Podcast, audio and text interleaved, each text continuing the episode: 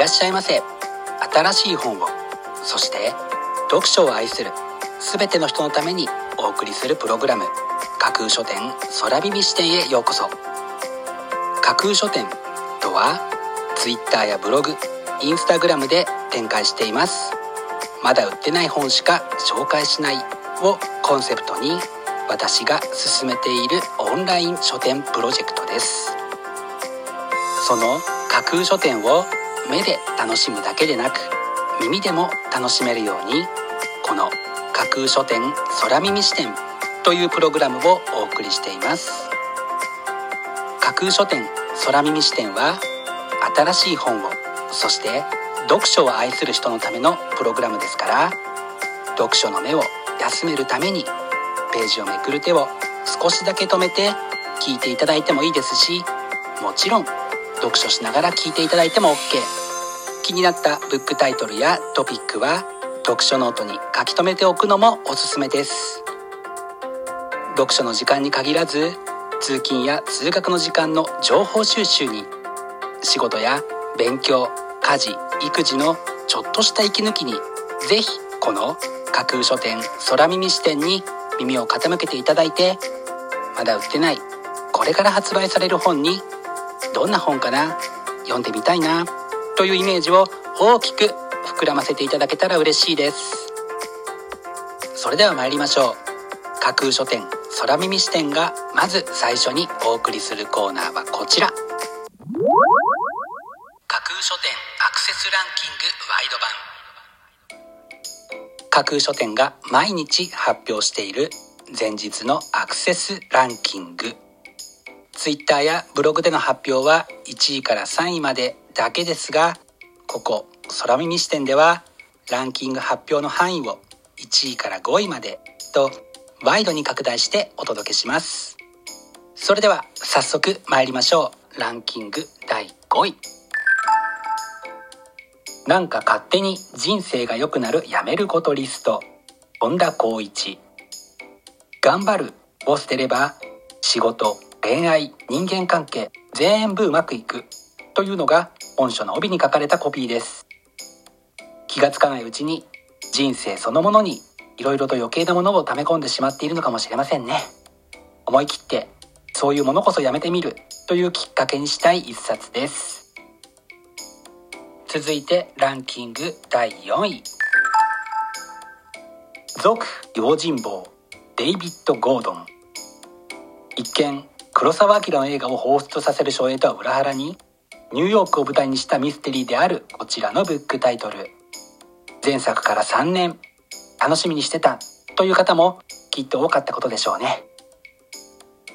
続いてランキング第3位。バムバム。ディーン・フジオカ。キカリン。あのディーン・フジオカが手掛けた初の絵本。静かに人間たちを見守るモンスターたちの物語。というのが本書の紹介文です。バムバムって何だろうと思っていたら彼のファンクラブの名所だったんですね。ファンなら何冊かまとめて購入必至ですね。続いてランキング第2位。猫式。悲しくてもお腹はすくし明日はちゃんとやってくる。猫沢恵美猫と食を愛する人生を豊かに生きたい全ての方へ。猫のようにしなやかに猫沢式に人生を豊かに生きるためのヒントが満載。読むレシピ本です。というのが本書の紹介文です。帯に一文を寄せているのは猫好きで知られる石田ゆり子さん。猫と食。この2つをしっかり楽しめそうな一冊です。そして本日付のアクセスランキング。栄えある第1位はこちら。復縁は甘くひそやかに。社交界を舞台にした恋愛小説であるこちらのブックタイトル。架空書店でこういう感じのブックタイトルを紹介する機会が少なかったのですがやっぱり人気があるんですね。印象的な書影も手伝って見事にランキング1位に輝きました。本日のランキング1位になりましたベサニー・ベネットさんの「復縁は甘くひそやかに」は原書房から4月9日発売です。それでは本日のランキングをもう一度おさらいしましょう。第5位。なんか勝手に人生が良くなるやめることリスト。第4位。続用心棒第3位。パムバム。第2位。猫式。そして第1位は復縁は甘くひそやかに。という結果でした。発売日までもう少し。ご予約はぜひお早めに。以上架空書店アクセスランキングワイド版でした。架空書店空耳視点。お送りしています。架空書店空耳視点。続いてのコーナーは架空書店の中の人が選ぶ今日の一冊。このコーナーではランキングにこそ入らなかった本や架空書店でのご紹介のセレクトから漏れてしまった本。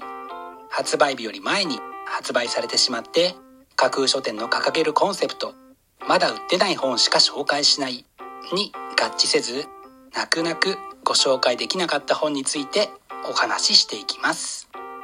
本日架空書店の中の人が選んだ本はこちら。我が修行時代その後精神科医の診療の合間エッセイ集。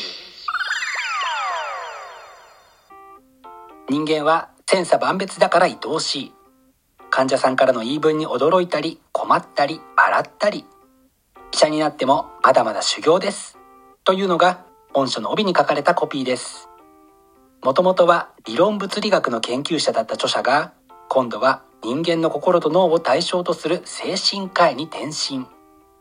ええ加減主義は私の挫折からの回復の過程で見出したと紹介文にはありました人生はずっと探求と挑戦が続くということ。そして挫折からこそ何かを見出せるのだから失敗を恐れずに行こうということを感じます。このブックタイトルが明日からの新年度に臨む皆さんへのエールというか応援のメッセージとなるかもなと考えて本日の一冊に選んでみました。本日の中の人が選ぶ一冊でご紹介しました田中千太さんの我が修行時代その後精神科医の診療の合間エッセイ集は文芸社から4月1日発売です。ぜひご一読ください。以上、架空書店の中の人が選ぶ今日の一冊でした。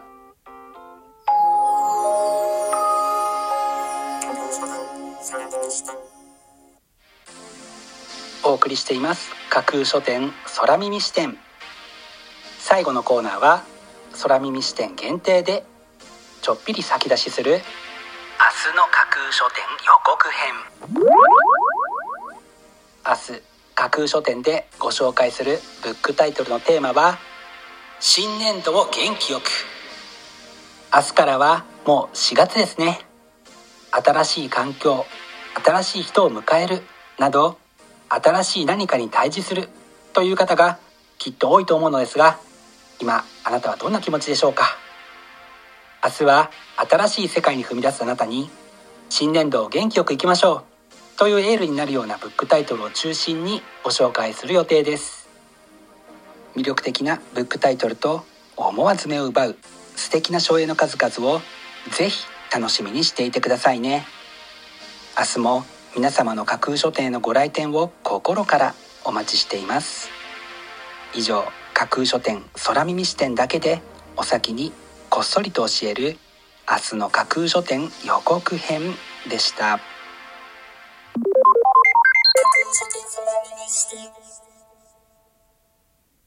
新しい本をそして読書を愛する全ての人のためにお送りするプログラム架空書店空耳視点架空書店の本店とも言うべき Twitter ブログインスタグラムでは架空書店独自のセレクトによる魅力的なブックタイトルとその書影をご確認いただけます。